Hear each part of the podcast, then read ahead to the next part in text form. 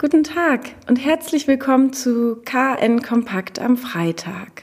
Er ist endlich gefasst. Ein Mann hatte binnen weniger Tagen vier Taxifahrer in Kiel ausgeraubt und mit einem Messer bedroht. Alle Taten ereigneten sich im Stadtteil Garden. Die letzte fand am Sonnabend statt. Wie die Polizei mitteilte, war der Tathergang immer ähnlich. Die Polizei fahndete deshalb mit einer sehr guten Täterbeschreibung nach dem Mann. Beim anderen Einsatz im Stadtteil Garden fiel der Täter Streifenpolizisten auf. Die Kontrolle des Mannes erhärtete den Verdacht. Nun hat die Polizei den Gesuchten festgenommen. Demnach handelt es sich um einen 29-jährigen Deutschen, der bereits der Polizei bekannt war.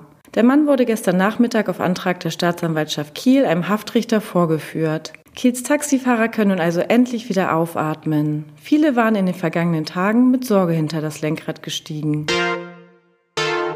Wer aus Schweden nach Schleswig-Holstein zurückkehrt, muss künftig nicht mehr für 14 Tage in häusliche Quarantäne oder einen Corona-Test machen. Darauf haben sich Bund und Länder gestern geeinigt. Erst am Mittwoch wurden am Schwedenkai in Kiel mobile Corona-Teststationen aufgebaut. Hier konnten Urlauber für rund 60 Euro einen Abstrich vornehmen lassen, um bei einem negativen Ergebnis eine Quarantäne zu umgehen.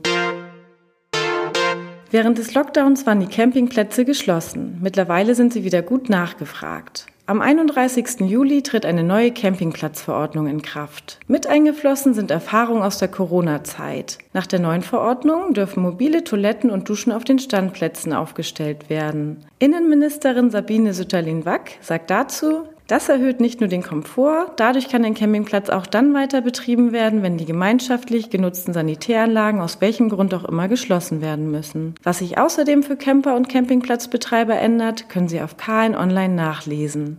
Wir wünschen Ihnen ein schönes Wochenende. Weitere Neuigkeiten aus Kiel, Schleswig-Holstein und der Welt finden Sie jederzeit unter kn-online.de.